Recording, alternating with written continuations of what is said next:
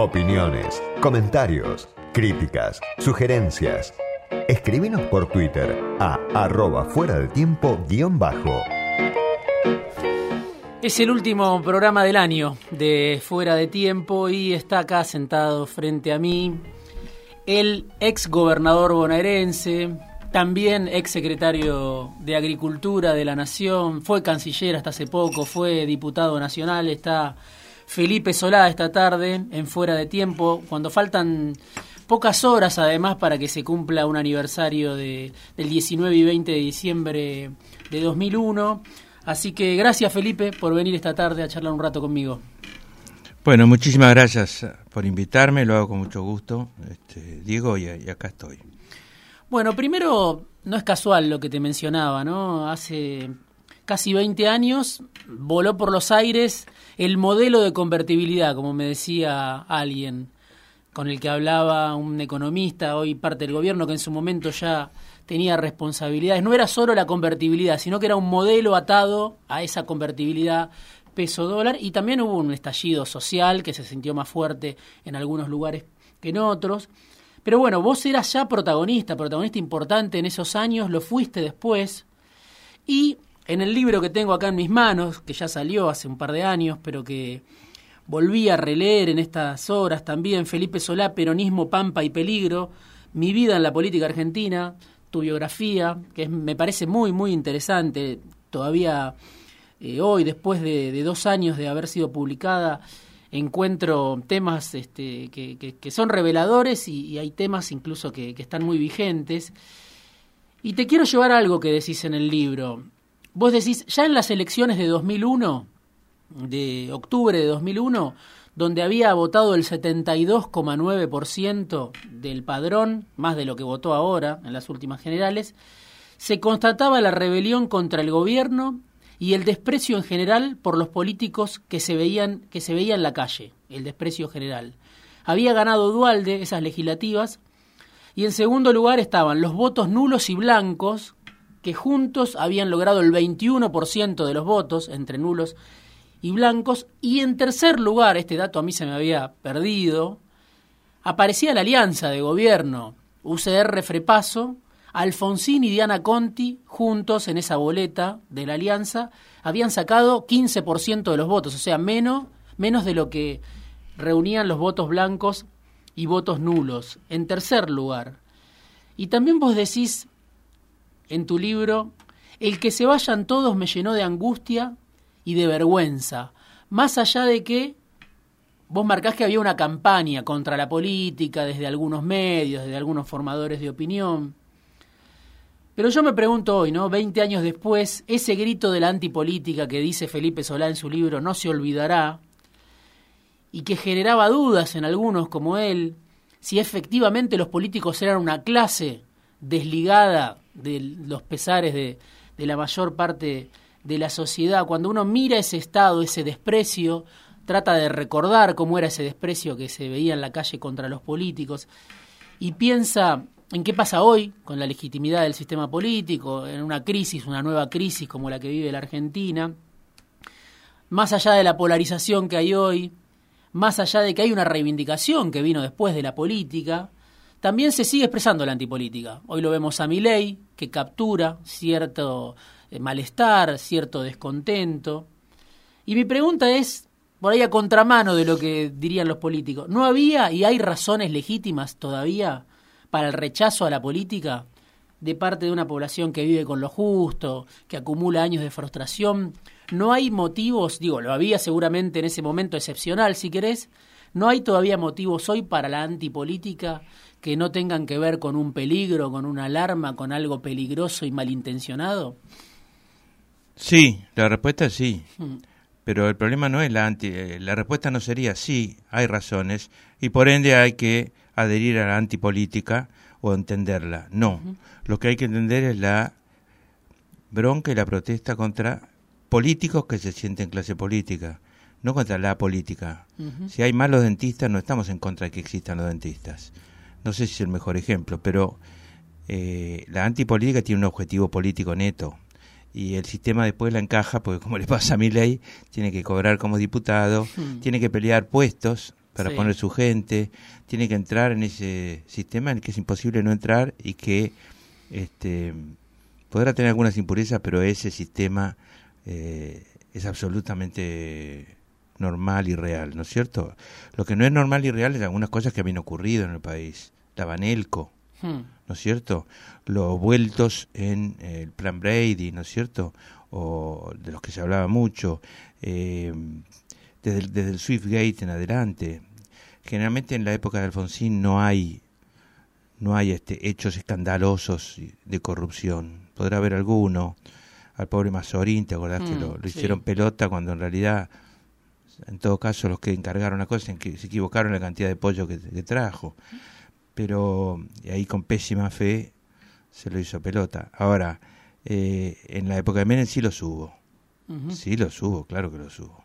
Sí. Este, y, y después viene eh, lo de la Rúa, y de la Rúa llega con, con, con el arma de la honestidad. Se le podrían criticar muchas cosas, pero de la Rúa llegaba con, llegaba a purificar. Y Graciela Fernández Mejide, que era su vice, también. Era im- imposible pensar en ellos en otros términos. De la Rúa era un hombre de la política, podía admitir eh, el canje, yo te nombro a fulano y vos me nombrás a sutano, esas cosas sí, pero no más, ¿no? Y ahí ocurrió la Banelco. Se compró una, una, una ley que si bien salió absuelto y salieron absueltos todos, todos tenemos la sensación de que no tenemos todas las pruebas, pero sí tenemos la convicción de que fue así. Eh, En el marco de una crisis profunda, ¿no? Que era la de Y la justamente crisis- del y la modelo de convertibilidad. y lo que más se le critica a la Rúa no es eso. Mm, Lo que más se le critica de la Rúa es la ineptitud. mm. La ineptitud para el hacerse, hacer presidente, hacer una enorme campaña y después no animarse a, a firmar un decreto sin revisarlo una hora. Si cada uno tuviera que revisar un decreto una hora para no cometer un error, eso es el antigobierno. Gobernar es delegar, nombrar a los mejores, aun cuando los mejores puedan ser no los más fieles, pero sí los que más saben, y delegar, delegar y delegar, y después cuando le traen uno a firmar, firma. Sí, pero no había ¿Entendés también... la, la, la, la- lo que había? Había cobardía en eso. Total, ineptitud y obviamente que siempre vuelve el ejemplo de la Rúa. Pero digo, Bueno, pero digo, hay una, una cosa que quiero mostrar Sí. y que lo digo en el libro.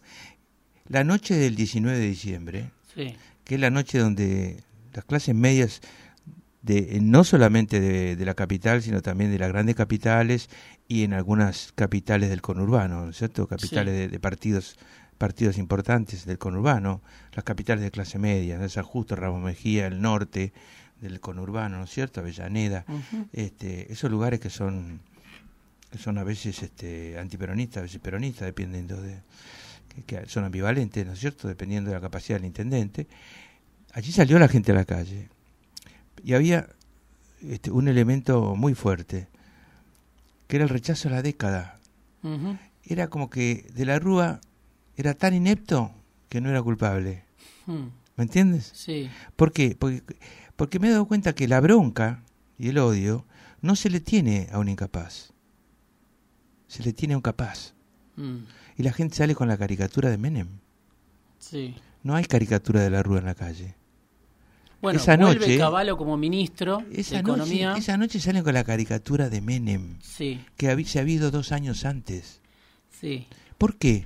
Porque Menem era fuerte y de la Rúa era un débil. ¿Entendés la diferencia? Y además se Dualde, le pega solo a los fuertes. Dualde había perdido Primera las conclusión. elecciones, Dualde había perdido las elecciones por proponer la salida de la convertibilidad. De la Rúa había ganado, entre otros motivos, había una sociedad que decía sigamos con la convertibilidad, aunque la convertibilidad ya estaba agotada claramente y generaba víctimas, ¿no? Sí, sí, el 99, buena parte del discurso económico fue ese. Hay una anécdota que yo cuento con, con un asesor americano, este, Mulville, no me acuerdo cómo se llama, este, que vino y le dijo, la cuestión es, es, es moral.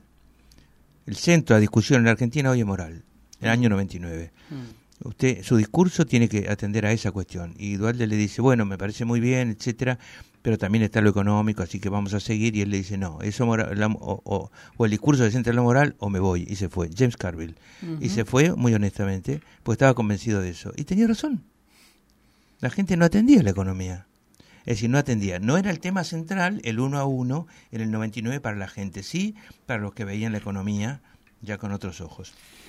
Vos fuiste protagonista importante, como decía, lo contás en el libro. Eras vicegobernador de la provincia de Buenos Aires, el gobernador era Carlos Rucauf, y te iba a tocar asumir después de lo que quedó en, este, inmortalizado como la huida de Rucauf. Y vos contás en el libro que en julio de 2001 ya la crisis estaba avanzada en provincia de Buenos Aires y había una rivalidad dice Felipe Solá, entre Caballo y Rucauf, que aparecía como un competidor ante Caballo, que ya era el ministro de Economía de la Alianza. Chacho Álvarez lo había ido a buscar, De la Rúa lo había ido a buscar, y Rucauf estaba en la, en la provincia de Buenos Aires. Y vos decís, tarde o temprano todo se caería. Y la duda era qué se caía antes, si la nación o la provincia. Y vos contás que los bancos jugaron para Caballo y así surgió el patacón seis meses antes del 19 y 20 de diciembre de 2001. Eh, en realidad, esa, esa frase me confunde un poco, con toda honestidad, digo, porque si los bancos jugaron para, eh, para Caballo, el centro de la cuestión del patacón, de inventar un bono que, para que hiciera de moneda, porque no teníamos, en el uno a uno, como estábamos, no se podía emitir. Primero, la provincia no puede emitir, podía emitir un bono. Sí. Segundo, la nación no podía emitir en teoría, ¿no es cierto? Entonces, estamos absolutamente agotados. Eh, eh, los meses previos al 31 de julio eran dramáticos para llegar a pagar, no para gobernar, llegar a pagar. Gobernar es otra cosa, supongo. Entonces, el 31 de julio se hizo una, este, se tomó una medida draconiana, una gran ley, este, donde actuó muchísimo Sargini, que era el ministro de Economía, actué yo también, actuó Rukauf, y creamos la moneda esa como bono. Pero cuando nos aprueban que con esa moneda se pueden pagar impuestos nacionales y servicios, hmm. que es en esa escala, primero impuestos nacionales, cuando se pueden pagar impuestos nacionales, los vendedores de servicios, nafta, teléfono, luz, ¿no es cierto? Dicen, bueno, entonces yo también la acepto. Hmm. Porque además si no iban a, si iban a pique. Porque puedo pagar impuestos nacionales. Entonces, entre sí también dice, bueno, pero además puedo pagar la luz, dice el de teléfono, y el de teléfono dice, puedo, el de la luz dice, puedo pagar el teléfono. Y, entonces se acepta como moneda porque de la Rúa da un primer paso y dice que sí. En ese sentido ahí la ayuda es a Rukauf. Hmm. ¿Por qué? Porque puede seguir viviendo. Sí. O podemos seguir viviendo, ya lo dice. Este, entonces, Surge eh, después de una reunión que hubo con Ribaya, que vos contás, con los bancos, y ahí Rucauf dice, bueno, tenemos que tener nuestra propia... Rucauf dice, ¿a quién le conviene que la provincia se caiga en serio? Se caiga en serio es, no podemos pagar los sueldos. Este, otra vez ha ocurrido eso, pero se solucionaba con inflación, con maquinita, etcétera, a nivel nacional. Pero en provincia, a las provincias chicas que les ocurrió eso, ¿te acordás de las provincias que fueron intervenidas en esta democracia? Eh, se le giraba una enorme cantidad de plata, pero no era tanto porque eran provincias chicas. Pero que se caiga Buenos Aires implicaba una, una cuestión imposible de abordar desde el punto de vista fiscal por Caballo, o sea, por el gobierno nacional. Yo recuerdo una entrevista con Caballo que pongo ahí, que entré a preguntarle cómo estaba, por una razón personal, este, humana, de recordar los buenos momentos, no los malos, de, de tres o cuatro años que estuve con él, en que yo era secretario y él era ministro. Yo tuve seis ministros de economía distintos, cambiaron mientras yo era secretario de Agricultura. Y entonces yo como vicegobernador entré a preguntarle cómo estaba y me dijo, no puedo vivir porque el tema fiscal no me deja vivir. Mm. El déficit, etcétera. Y le dije lo que, lo que muchos decíamos, bueno, pero si mañana devaluás a una canasta de monedas, a lo que pasa, se desaparece el tema fiscal. Por supuesto, no es que desaparece mágicamente, desaparece con una caída del salario, mm. pero una caída internacional del salario, no necesariamente nacional. ¿Se entiende la diferencia? ¿Se entiende? Sí. Este, y, de, y de mucho gasto. Y me dijo, si viniste a decirme eso, andate. Después contás otra, otra escena que también quiero que la, que la recuperes, que es también en esas horas previas al 19 había habido saqueos, vos contás en Rosario, el 13 de diciembre, en Mendoza el 14 de diciembre. La muerte de Pocho Leprati, ¿no? La muerte de Pocho Leprati, bueno, ya eso es el 19, el, o el 20, si no me equivoco. de, la, de, la, de, los asesinatos más, más terribles que yo he visto. Una persona que dice, cuidado que hay chicos y que está cuidando chicos. Y en un comedor popular en Santa Fe, sí. Pero vos hablas de una reunión de ustedes, de la provincia de Buenos Sí, Aires, la te tarde, manda la Rucauf. tarde del 19. Sí, vas con tarde- Alberto Balestrini, vas con Juanjo Álvarez. Sí, este es uno de los días más largos del año, el 21 es el día más largo del año, era una tarde interminable y había habido saqueos desde el día anterior en el interior y este y, Pero todavía estaba de la Rúa el día gobernando. 19, sí, gobernaba de la Rúa y nos juntamos con Nosiglia, que creo que no tenía cargo, Ujú. Y con quien era jefe de, de la CIDE, ya me llamaban en ese momento, Becerra, Becerra, Carlos Becerra. Sí. Este, y yo lo veía muy muy dueño de la situación a, a y muy este desapropiado, muy muy muy este nervioso este a, a- a Becerra. Y entonces eh, le dijimos que esa noche en el conurbano con la ayuda de la oscuridad podía ver y con la sensación de que los comerciantes iban a defender a tiros y algunas familias también, sin saber hacerlo muchas veces. Podía haber 3.000 muertos, por decir algo, es decir, un horror. Y que nosotros lo que le pedíamos era que inmediatamente las fuerzas de seguridad se mostraran en su mayor medida cuantitativa. No importaba si arriba de los jeeps iban empleados disfrazados, no importaba, pero que pasaran toda clase de vehículos, jeeps, etcétera, camiones eh, de gendarmería, de prefectura, de la Policía Federal, recorrieran el conurbano este, y sobre todo se hicieran, se hicieran ver y se hicieran que la gente los viera. Los que querían saquear para tenerles miedo y los que no querían ser saqueados para pensar, bueno, no me van a saquear. Se calmaran. Ahora, eh, bueno, yo, yo cuento que Nocilia se fue y a los 10, 15 minutos volvió y dijo ya todo arreglado. Cuando yo y todo arreglado dije, este es un chante infernal. O tiene el- mucho poder, dice el libro. Sí, porque dejé abierta la puerta. este y, y cuento lo que me decían cuando bajamos del ascensor. ¿Qué? Bueno, Balestrini ya, ya se fue, está muerto. Sí, Juanjo. Este, Juanjo me dice, ¿no te diste cuenta? No, ¿no te diste cuenta? No, ¿no te diste cuenta? No, no me di cuenta, digo en el ascensor, ¿de qué? Son ellos los que están haciendo el quilombo. Mm, Sí, vos estás totalmente loco, y lo estaba en ese Mm. momento, pobre Mm. Juanjo, pero sí. este, perseguido. Y. Balestrini me dijo algo más que digo en el libro y no me acuerdo, que también estaba equivocado, pero bueno. Mm, Y el único ingenuo que llegó al Banco Provincia, de vuelta con el mensaje, porque esto era en un hotel Los Conquistadores, creo, sí. este, y estaba en el piso 19, estaba en Dualde, o el 21, estaba en Dualde, que era senador Rucauf, que era gobernador, y empezaban a llegar intendentes del conurbano. El primer dato es que los intendentes del conurbano estaban desesperados. Algunos lagrimeaban, porque habían perdido todo control político de la, Mm, de- de la geografía y había saqueo por todos lados. Y entonces yo conté en voz alta lo que había hablado. Y como suele ocurrir con los cancheros, peronistas demasiado cancheros, me bardearon en el sentido de pensar, solamente este ingenuo puede pensar que, que va a pasar algo. Y pasó. Mm, El dato, y te dejo con esto, es que además de ingresar las fuerzas, porque al rato empezaron a llamar ahí a los intendentes, sus secretarios diciéndole están entrando en mi, en mi distrito, están entrando en el otro, están entrando en otro. Entonces yo lo miraba como diciendo, bueno, algo sirvió. Y después hicieron algo, hicieron una campaña de rumores muy inteligente. Que eso es la CIDE para mí. Que, que fue decirle a cada barrio que había alguien de cada, que en cada barrio decía vienen por, vienen por nosotros. ¿Quiénes vienen? Los otros.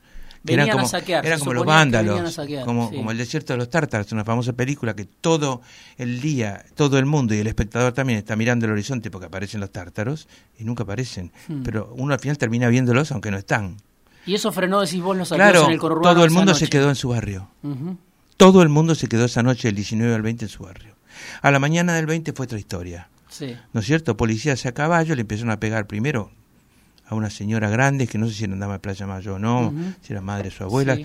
o quién, y hubo un episodio televisado muy violento, la gente se empezó a enardecer, a los primeros que se enardecieron les pegaron, los motochorros, perdón, acabo de decir una barbaridad, los motoqueros, Mm, los sí, motoqueros sí. se empezaron a poner nerviosos y cada vez había más motoqueros, en, no Sí. tanto como ahora, y además son mostraron que se movían bastante en red entre ellos este, fueron un elemento muy importante del, de la respuesta, de la bronca contra esa represión increíble.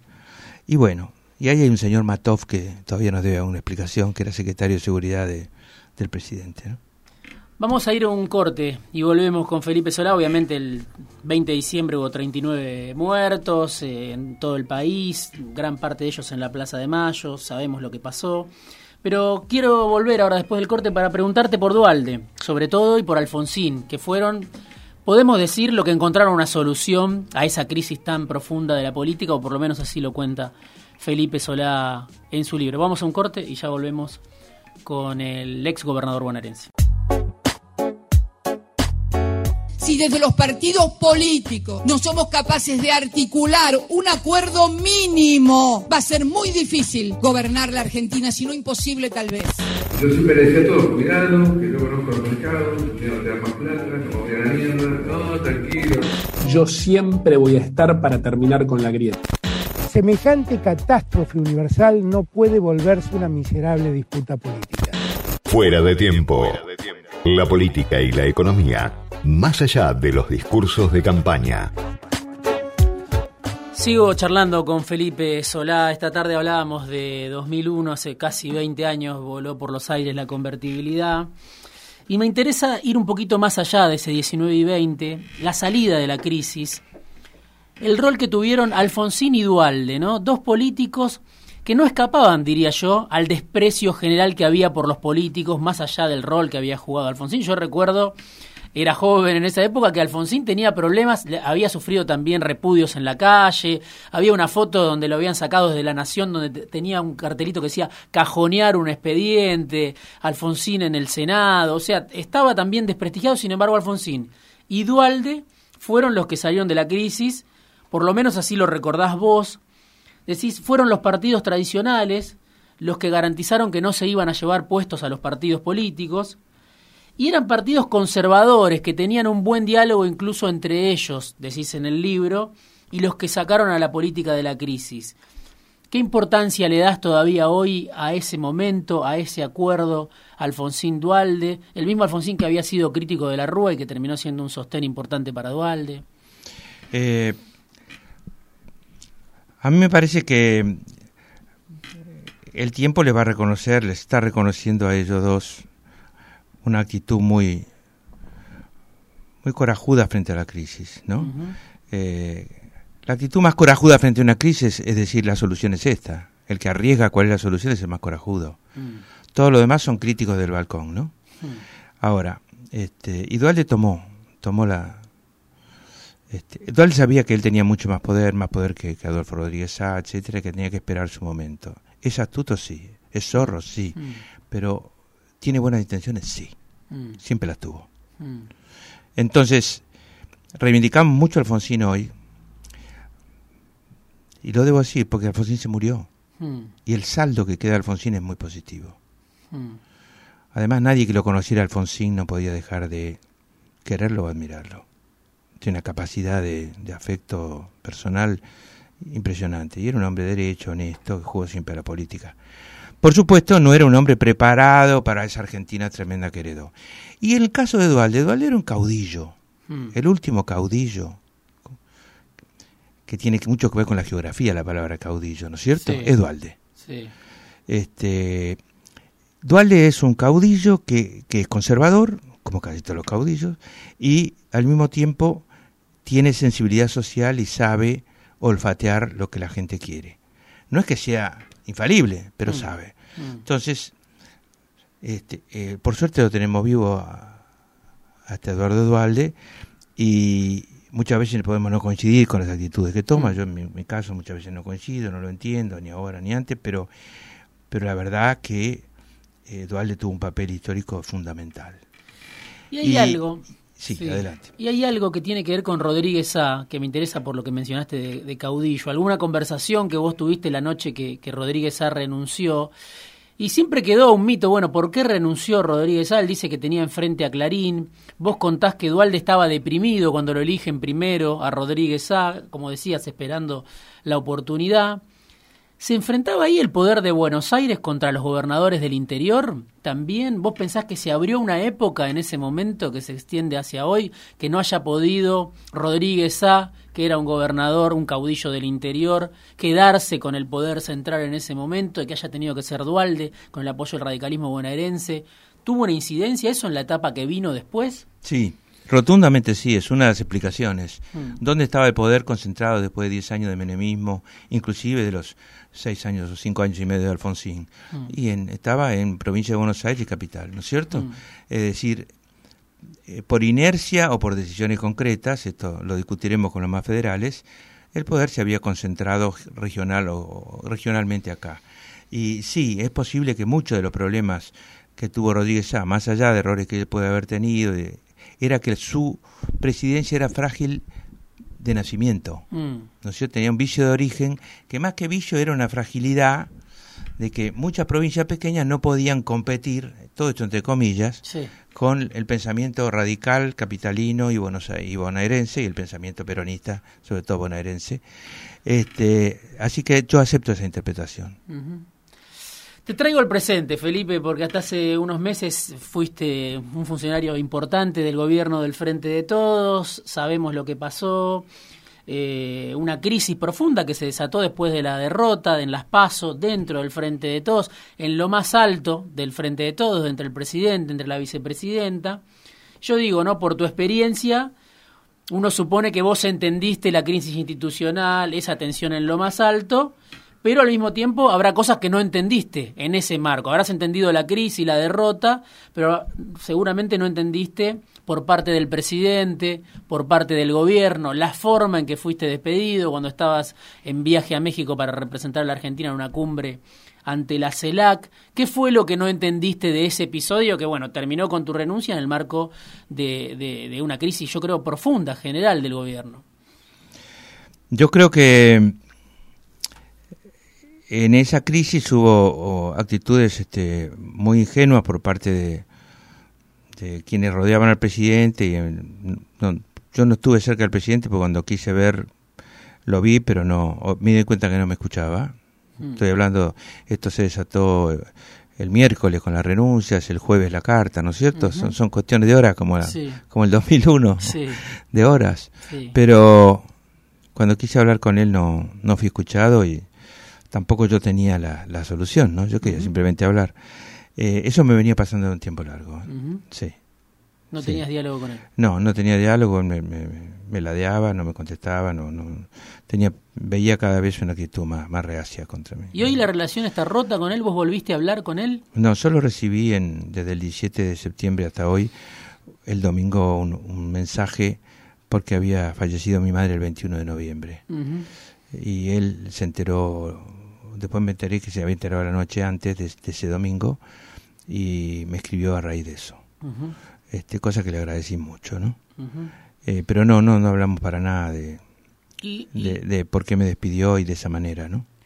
y con la vicepresidenta, que en su momento también vos tuviste un acercamiento, además de haber sido gobernador cuando Kirchner asumió la presidencia en su momento, haber compartido esos primeros años, después ya sabemos que hubo diferencias, vos este, rompiste con, el Frente para la Victoria, pero digo, con la vicepresidenta, ¿cuál es hoy tu relación? Eh, ¿Tenés un vínculo con ella? ¿Pensás que lo podés eh, recuperar? ¿Te interesa recuperarlo? ¿Cómo, cómo es este, para vos hoy el, vínculo con, con Cristina? Eh, mi vínculo es normal, yo diría que normal en el sentido que, eh, digamos, confío en ese vínculo para el futuro y creo que, que los dos pensamos bien del otro, con la diferencia que, bueno, ella es una persona muy, muy importante, pero es lejano, Mm, porque es difícil llegar a ella, como es difícil llegar a los muchachos de la cámpora. Mm, este hay una actitud política en el kirchnerismo de, de- muy cerrada. mm, Debo decir que en las últimas horas me invitaron a, a ir a la- al acto que se hace el sábado en San Vicente mm, y tuve algunas muestras de, de, de- de apertura, mm, nobleza obliga. mm. Pero me llamó la atención que cuando uno se cae del gobierno, o lo voltean, en este caso mío, el piso 13 Sí. de la Cancillería, no llegás al piso, llegás al quinto subsuelo. No hay colchón sí. que te reciba, aunque sea un colchón duro, un colchón finito. sí. ¿Qué quiero decir con esto? Que no hay una estructura de contención, una pertenencia a una estructura que seas canciller o no seas canciller, te contiene un poco y seguís hablando Mm, de política o seguís... No pretendía yo que me nombraran otra cosa, yo no quería, mm, nunca quise eso. Sí. Este, es más, me sorprendieron nombr- nombrarme canciller y yo dije que no era el más indicado, pero el presidente me dio mucha confianza y para mí fue un honor y acepté.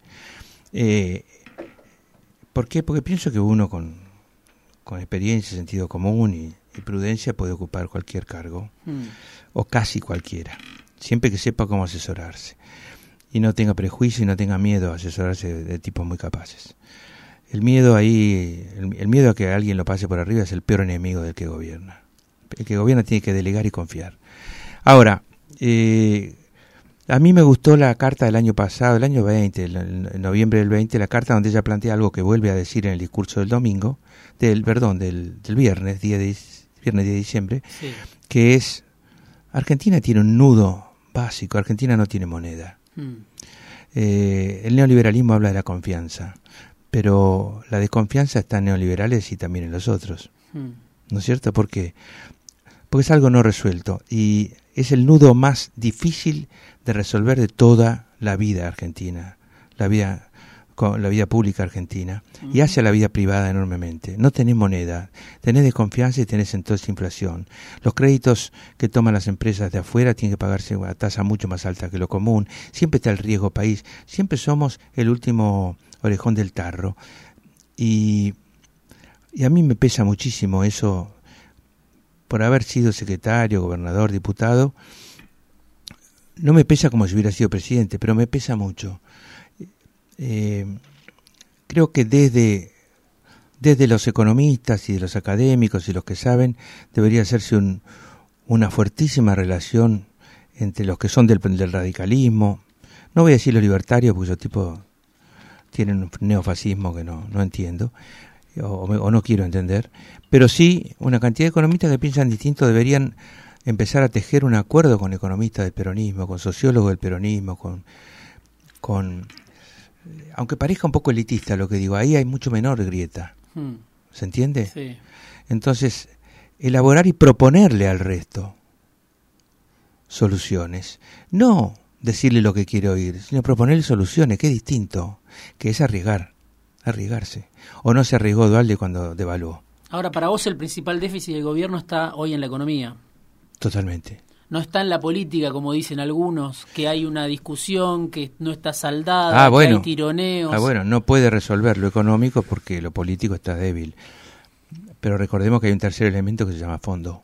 Sí, Es decir, ya no son la política o la, econom- eh, o la economía, es la política, la economía y el fondo que influye sobre las dos, sobre la política y sobre la economía. Bueno, vos tuviste un episodio fuerte también, conflictivo, porque en un momento hiciste una declaración donde dijiste que el presidente le había pedido a Biden, Alberto Fernández, a Biden ya asumido, como, No, Biden podrá asumir, sí. a Biden por asumir, perdón, Sí, eso fue el 30 de noviembre del 2020. la buena voluntad del director de los Estados Unidos en el Fondo Monetario Internacional. Actualmente no estamos teniendo mucha suerte en ese sentido, es decir, Felipe Solá, canciller en ese momento, dijo que Argentina reclamaba una actitud proactiva de Estados Unidos en el directorio del fondo y eso generó también una crisis y después Chodos y Guzmán se comunicaron con este funcionario que se llama Mark Rosen, que es el representante de Estados Unidos. Y mi pregunta es, ¿el gobierno sobreactúa su acercamiento, pensás vos, a Estados Unidos para tratar de conseguir un apoyo del fondo en estos dos años? No, eh, yo cometí un error Mm. que multiplicado por el hecho de ser canciller eh, eh, es mucho, es un gran error. Este, no pensaba hablar después de, de- de la conversación Biden-Alfonsín. No me quiero quedar en eso, pero Fernández, sí. Biden Fernández, perdón. Sí, sí. Este, pero tenía, desde hace mucho tiempo le había dicho que sí a, a- a Diego Iglesias. Mm. Este, y justo me llamó una hora después de la conversación. Mm. Y yo no había estado en la conversación porque yo me fui a Olivos y nadie me avisó. Mm. Eso forma parte también de actitudes del entorno Sí. de Alberto Fernández, nadie me avisó a mí como canciller que la conversación se había trasladado a Olivos. Y yo no podía contar eso. Mm, Yo no podía contar, no estuve.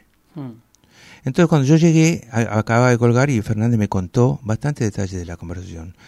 No me contó eso que vos decís y que yo dije. Y yo cometí, ¿cuál fue el error? En lugar de hablar por arriba sobre lo que comentó el presidente y punto,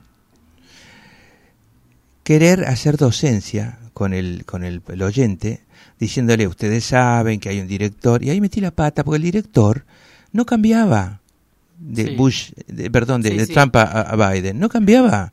Era ese señor Rosen que Mm. tenía una serie de, de relaciones y de acuerdo con nuestro representante en el fondo, con Chodos, y con el ministro de Economía. Entonces, también por inexperiencia, creo, eh, Chodos y el ministro de Economía rompieron el vídeo donde dicen caso de peligro golpe y decidieron mm, ir con- sobre mí como diciendo es el único culpable. Sí. Bueno, Pero había, no hay un temor, digo, más allá bueno, de pero ese, de ese al día siguiente fue impiadoso lo que hicieron conmigo, ¿no? Nadie me preguntó qué pasó. Por eso, Se, no- se lo pude explicar al presidente recién en enero, el 20 de enero. ¿No pensás que, digo, más allá Del 20 de enero, ¿eh? de El- ese día se lo pude explicar. personales y del error que vos decís cometí, no hay una actitud política por ahí para discutir de parte del gobierno, de Guzmán, de Alberto, de decir con Estados Unidos hay que tener la mejor relación porque son los que nos van a salvar de este conflicto del que todavía el gobierno no puede salir. Digo, ese episodio, más allá de la anécdota, me parece que todavía tiene aspectos que están vigentes. Todavía el gobierno sigue entrampado, todavía hay funcionarios que buscan una relación que piensan que por ese camino de Estados Unidos y otros dicen, bueno, te impide eso un juego más amplio, multilateral, o sea, como un gobierno muy jugado al sí de Estados Unidos, al directorio, que obviamente es lógico porque, porque tiene un peso decisivo. ¿Te puedo cortar? Sí. No, no es así. No. No, no es así. Tiene, dos tiene dos aspectos. En primer lugar, este, supongo que esto sigue. Mientras yo fui canciller, tuvimos una actitud en la que Estados Unidos debió aceptar que Argentina tenía una identidad ideológica y una tradición política de no, no intervención, que tenía lo que se llamaba un, un, este, una neutralidad activa, era la palabra que definía nuestra política exterior durante muchos años, en los gobiernos democráticos, por supuesto, y que nosotros entonces no formamos parte del Grupo de Lima, que, se había formado a instancia de Pompeo. Bush.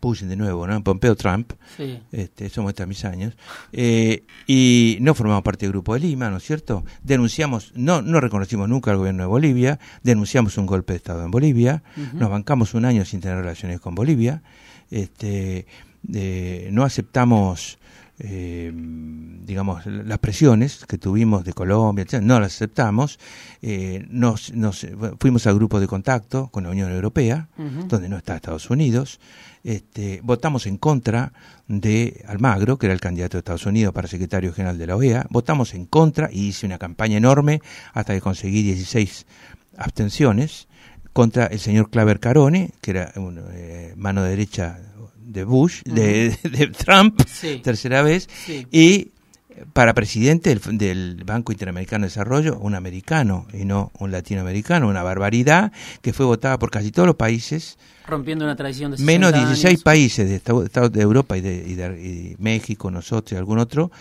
que eh, Chile, que estuvo bien, que nos abstuvimos y entonces lo que iba a ser una victoria este, de este señor, que que es un tipo neofascista, Mm. este, fue una victoria 30 a 16, es decir, no, no tuvo unanimidad Sí. como quería. Entonces yo te pregunto, ¿eso es jugar a favor de Estados Unidos? Te cité varias cosas de un Sí. año. ¿No No, no, no. Ahora, Son es antecedentes que pueden ser leídos en- Ahora, en si sentido a mí, contrario. Si a mí el secretario de Estado Blinken me ofrece su simpatía y podemos hablar y podemos hablar de todo, etcétera, y me pregunta por qué votaron, eh, por qué se abstuvieron de votar en contra de Nicaragua cuando Nicaragua metió en cana a casi todos los opositores, cosa que yo no estaba de acuerdo, pero el presidente la decidió así, a instancia del embajador actual en, en la OEA. Hay una presencia fuerte ¿Por qué me de la- pregunta Blinken de en, en- Biden. en junio? Yo le digo, por invento, y porque es la única manera de no votar con la manada y poder ser interlocutores el día de mañana con Nicaragua. Se me ocurrió en ese momento. Y, y él me dijo, me parece inteligente ese voto, que era un voto en contra de lo que él quería. Es decir, pudimos establecer un diálogo de respeto, Sí. ¿no es cierto? Es para charlarlo largo. Es para Ahora, charlarlo largo. vos no podés inventar peleas Hmm. ideológicas Mm. o hablar y digamos lo que lo que importa es la política, la ideología viene atrás. Mm. Hay gente que se levanta toda la mañana para decirle al otro cuál es su ideología, como si el otro no la supiera, ¿no es cierto? Y le gusta. No, mi decir pregunta, viva mi, mi pregunta o- es por el fondo este, porque seguís entrampado o- o con lo mismo. Franco. Seguís sin resolver es- el problema con el fondo, a eso me refiero. lo que vos decís es ser amigo no alcanza, no sirve. Mm. Y yo digo, y ser enemigo peor. Mm. Entonces, desde el punto de vista de las relaciones personales, que fue la que yo afecté con el señor Rosen, Mm. ¿no es cierto? Sí. O la que yo tenía con, con el secretario de Estado Blinken y no quería que se empiojara, este, nosotros, de un lado o del otro, ya veis cómo me pongo en el medio de- del problema, este, tratamos de tener la mejor relación, que nos respetaran. Mm. Vino Juan González, después vino Sullivan, que es el, Sí. el, el número Vino uno. el jefe del Comando Sur. Vino el jefe del Comando Sur, que por suerte se fue rápido. Después este vino Sullivan, que es el asesor número uno de Seguridad Sí, Nacional. Vino González varias veces. Sí, le pudimos explicar varias cosas que queremos explicarle. Le pude explicar qué, qué programa queremos nosotros para Centroamérica, para ayudar desde el punto de vista agrícola, ganadero, pecuario, a las familias de Honduras, Nicaragua, eh, Nicaragua, no, Honduras, El Salvador y Guatemala, para evitar la, la el- el- digamos, la decisión de, de emigrar a Estados Unidos.